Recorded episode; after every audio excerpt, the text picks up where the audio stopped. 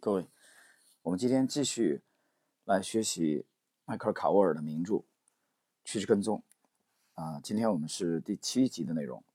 那么这个内容呢是对应的啊本书的第二章《趋势跟踪交易名家》啊。这个卡沃尔呢一共介绍了九位顶尖的趋势跟踪高手。那么今天呢，我们开始啊进入第二位对第二位高手的介绍。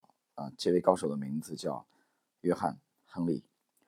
呃，如果你听过我之前的专辑的话，啊，你应该不会忘记，我第一次知道这个名字是在呃十三年前的二零零六年，啊，在下城区的啊杭州下城区的这个西湖边的武林路，啊，当时读到了这个朋友，呃，从美国带回来的这个，其实没有多少啊，没有几页的这个这个这个英文的。关于约翰·亨利的一些这个资料，啊，后来我们还请人这个请朋友把它翻译出来啊，因为有一些专业词汇，我当时还是还是不行的。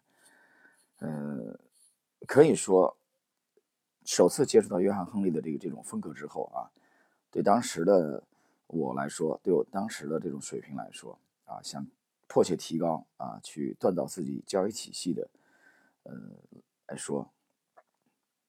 可以说是荒漠甘泉。嗯，这里边呢，我觉得我们也要感谢啊，迈克尔·卡沃尔先生啊，在这部名著当中收录了啊，约翰·亨利的这这个呃传奇的交易的呃内容。好了，下边我们进入今天的呃正式内容。那么这个小节的名字就叫约翰·亨利。比尔·邓恩和约翰·亨利的绩效数据。表明他们是同一类人，趋势跟踪交易者。他们最初与华尔街都没有直接关系，他们都是白手起家，最后成就卓著。他们在二十世纪七十年代开发的交易系统，已经使他们一次又一次的赚得数以百万的利润。他们的相关绩效数据表明，他们都在追求绝对收益，而且在相同的时间和相同的趋势中交易。如今。约翰·亨利管理的客户资产超过了二十亿美元。呃，图表二四列举了约翰·亨利的绩效。根据该图，我们不难发现，约翰·亨利抓住了我们这个时代的一些大趋势。一切已知的数据表明，约翰·亨利在1995年巴林银行破产时，却获得了利润。在零和博弈中，他赚取了巴林银行的一部分亏损。二零零二年，当纳斯达克指数正在以螺旋状下跌时，亨利的基金却增值了百分之四十。而与此同时，他像邓恩一样，都不采取所谓的活跃交易或短线交易。但只要他的交易系统告诉他时机已到，他就能迅速获得可观的收益。呃，这里我们可以看到迈克尔·卡沃尔对约翰·亨利的这个归纳和总结，把他和这个比尔·邓恩一样。归类为不采用活跃交易啊或短线交易的投资大师，呃，实际上这两位都不属于高频交易。我们继续，当然，亨利和邓恩之间也有不同。比尔·邓恩管理的只是少数几个大客户的资金，而约翰·亨利多年来与摩根斯坦利这样的大型经纪公司合作，后者汇集的是较小的零售客户的资金。随着时间的变迁。他们的客户基础虽然略有差异，但关键是趋势跟踪交易者做交易的方式可能有所不同，其结果却仍然相似。你不禁会注意到，约翰·亨利作为波士顿红袜队的拥有者，正在把趋势跟踪的信条、简单的启发式决策、数学、统计和操作系统应用于体育运动之中。亨利和棒球之间的关系啊，在本书第五章中将有详尽的。描述，好，我们来看这个下一小节的内容。这个题目是徒劳的预测啊，这是我们今天的呃内容当中的啊比较闪光的第一部分。约翰·亨利曾说：“我相信，不止我一个人不能预测未来的价格，没人能不停的预测到任何事情，尤其是投资者。价格预测未来，而不是投资者。尽管如此。”投资者还是希望或相信他们自己或者别人能预测未来。他们中的许多人指望你来预测下一轮的宏观经济周期将会怎样。我们就是利用其他投资者深信自己能预测未来这点来获利。我相信事情就是那样简单。由于趋势跟踪从根本上是以单一的数据价格为基础，要描绘真实的情况也许很困难。对于那些愿意仔细聆听的人，年复一年的亨利总能清晰一致地说明他的交易方式。为了产生利润，他依靠的事实是，其他交易者自认为能预测市场的走向，但他们常常成为亏损者。约翰·亨利将告诉你，在零和博弈中，他怎样从市场亏损者那里获得收益。呃，下一个小节的题目是。关于约翰·亨利啊，谈的是亨利的这个生生平的简介。约翰·亨利出生于伊利诺伊州昆西市一个富裕的农民家庭。二十世纪五十年代，对于中西部农场的小孩来说，没有什么能和棒球媲美了。九岁那年，约翰·亨利第一次观看了大联盟比赛，从此着迷不已。夏天，他会夜复一夜全神贯注地收听圣路易斯。卡蒂卡蒂纳尔台广播员哈利卡莱的解说：约翰·亨利说自己的智商是平均水平，但对数字有天分。和许多年轻的棒球迷一样，他对击球平均数和投手防御率一清二楚。亨利在社区学院读过书，也听过无数的夜校课程，但他从未拿到学位。然而，这并不是因为缺乏兴趣。他在加州大学洛杉矶分校。听过哈维·布罗迪的一门课，他们合作发表了一套用于取胜二十一点纸牌游戏的策略。啊，这里我们说明一下啊，华尔街的这个量化的这个奇才啊，这个索普也是玩二十一点的顶尖高手啊。这个以后有机会我们跟大家介绍一下这位啊，这个投资大师索普。继续。约翰在他父亲去世后继承了家庭农场，他自学对冲技巧，开始做玉米、小麦和大豆的交易。不久之后，他开始做代客交易。1981年，他在加利福尼亚州的纽波特海滩成立了约翰·亨利公司。如果说约翰·亨利最初管理的账户投资只有一万六千美元，而他现在拥有波士顿红袜队，你难道不想问问他是如何做到的？约翰·亨利公司的总裁马克。拉普斯恩斯基用几句话概括了他们公司的成功：变化小的让人惊讶。我们在二十年前开发的系统，如今依然适用。显然，我们交易的市场与过去不同了。在过去二十年里，我们还增加了新的项目，但与许多同行相比，我们对交易模型几乎没有做过重大调整。我们相信，市场总是处于变化和调整之中。对投资者有意义的信息同样会变化。二十世纪八十年代，每个人都对货币供应量数字感兴趣，每个人都在电话旁等着那个数字的出现。而到二十世纪九十年代，人们每日关注的信息是失业率数字，但是人们对于市场的反应相对稳定。不确定性创造了趋势，而趋势正是我们努力去利用的。虽然信息的传播更快更好了，但有一件事并没有。真正改进，那就是人们处理信息的能力。我们尝试去充分利用人们的反应，这些反应嵌入价格，并导致了趋势。这些反应相对稳定，不需要我们对模型进行重大调整。呃，读到这里，大家想听到这个拉普森斯基的总结啊？他是约翰亨利公司的总裁，他开头就讲变化小的让人惊讶。我们在二十年前开发的系统，如今依然适用，啊，而且还说与许多同行相比，他们的交易模型几乎没有做过重大调整。他还讲，呃，人们对价格的这个呃是新闻的反应相对稳定，不需要他们对模型进行重大调整。你其实读到这里啊，你回忆我们这个之前的，呃，麦克卡沃尔这部趋势跟踪里面介绍第一位顶尖高手比尔邓恩的系统的这个模型。同样几乎没有做这个重大的呃改变，那就是说他们都是其实这个图表派的忠实的拥趸啊，他们是属于其中的趋势跟踪，就是他们都认同这个杰西·利弗莫尔所讲的啊，人性几乎没有什么改变，这一点可以说是趋势跟踪这个门派的重要的信仰啊。在昨天晚上乐奇投资对我的直播节目里边啊，我还再次谈到了这一点。呃，我对这一点的理解，其实我觉得可以归结为起初这个在上海，呃，真正开始学习经典技术分析的啊，大概十八年以前，零一年之后的那个对三大公理的认识，啊，对三大公理的这个我个人的解读呢，呃，发布在呃喜马拉雅的这个一图千金的专辑里边，啊，大家有兴趣可以去听一下。好了，我们继续。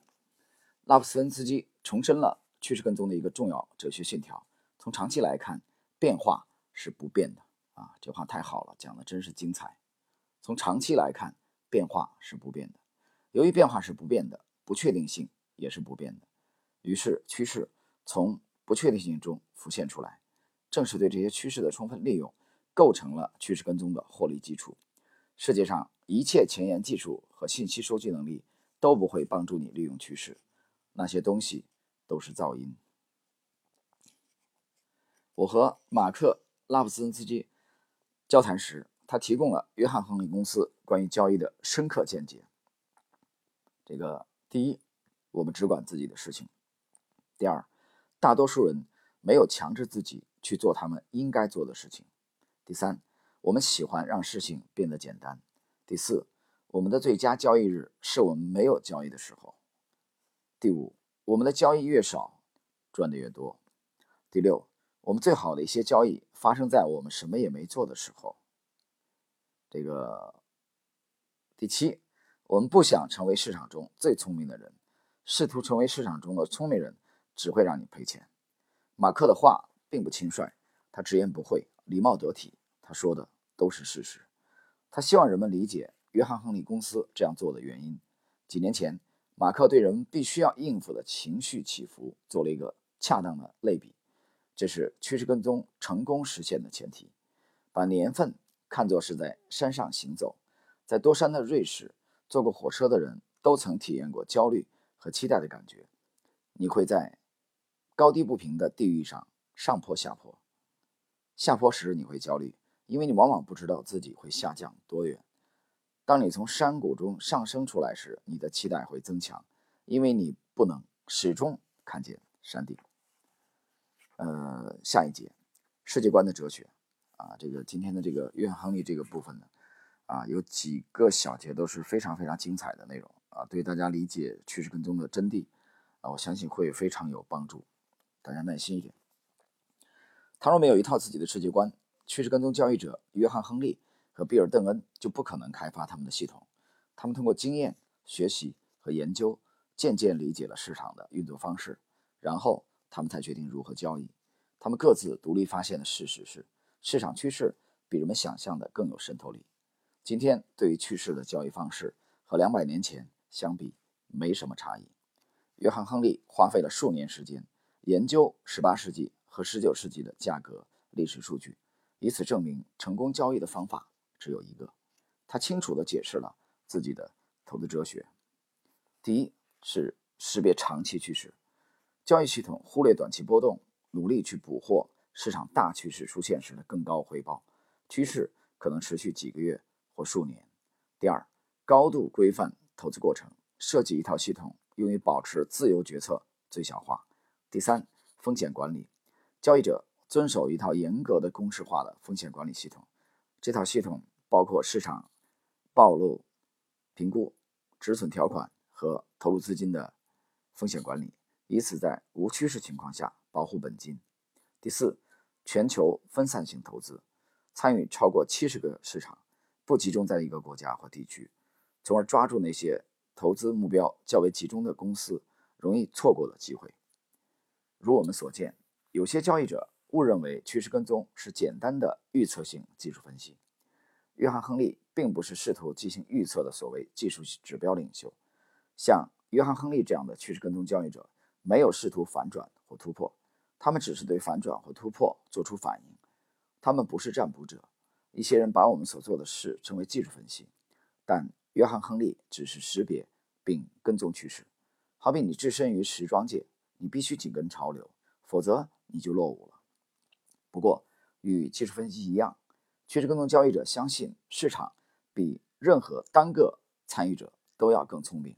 事实上，他们尽力不去推测市场为何上涨或下跌，不去推测市场将在何处停止上涨或下跌。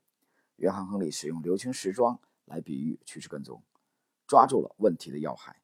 他解释说：“要成为时尚一族，你别无选择，只能跟随现实服装潮流。同样的，趋势跟踪交易者别无选择，只能对趋势做出反应。而与那些引领时尚的人一样，成功的趋势跟踪交易者在公众感知趋势之前，就充分利用了趋势。趋势跟踪交易者赞同孟肯。”啊，这个孟肯是美国著名的社会评论家的说法。他说：“我们活在当下，其他一切知识都是空谈。”他们知道每时每刻的参与市场不是一项技术，而是一种哲学。现实的状况才是真正唯一可测的。约翰·亨利证明了他如何把这一哲学应用到一笔咖啡交易中。他强烈支持纯技术性的和机械式的交易。他讲述自己在1985年做过的一笔咖啡交易时，说明了把注意力放在基本面上做交易的愚蠢。所有的基本面信息都是看跌市场。国际咖啡组织不能就定价问题达成一致。咖啡供给存在过剩，而巴西的双冻季已经结束了，但他的系统指示咖啡上有巨大的头寸。他买入了在这笔交易上放置了投资组合的百分之二。系统是对的。咖啡在当年第四季度从每磅一点三二美元上涨到每磅二点七五美元，他获得了百分之七十的收益。亨利说：“最棒的交易正是我最不喜欢的，市场比我知道的更多，大多数机会还是尚未开采的宝藏。”啊，这段这个通过对约翰·亨利的一个一个实盘的啊咖啡交易。呃的描述，让我们这个理解了啊，或者说加深了印象。这个当基本面和你的系统啊相冲突的时候，一个趋势跟踪交易者啊，他是如何来进行交易的？我们继续下一节，让你陷入麻烦的正是你的自以为是。趋势跟踪的核心本质解释起来非常简单。亨利指出，趋势跟踪的重点和难点不在于。你必须掌握什么，而在于你必须从市场、你的市场观中消除什么。为什么长线交易的方法数十年来最有成果，而对面对市场行情不好时，总有压倒一切的愿望去做出反应？这通常被称作回避波动。其前提假设波动是不好的。然而我发现，回避波动实际上抑制了做长线的能力。十年来，为了止损而抛售股票的做法，代价高昂。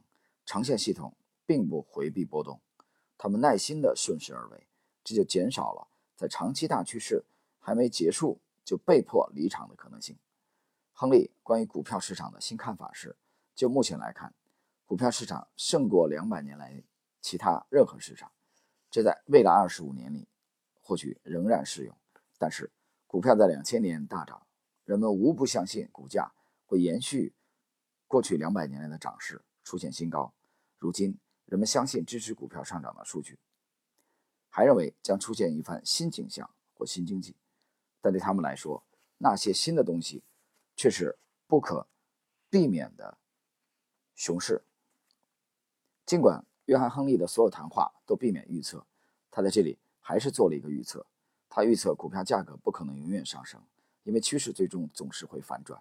他还指出，作为一个趋势跟踪交易者。他会时刻准备好采取行动。好了，朋友们，那么时间关系啊，我们今天的呃这个趋势跟踪啊的精华解读的第七集的内容就到这里啊，我们在下一集啊将继续介绍第二章当中的约翰·亨利的下半部分的内容。谢谢。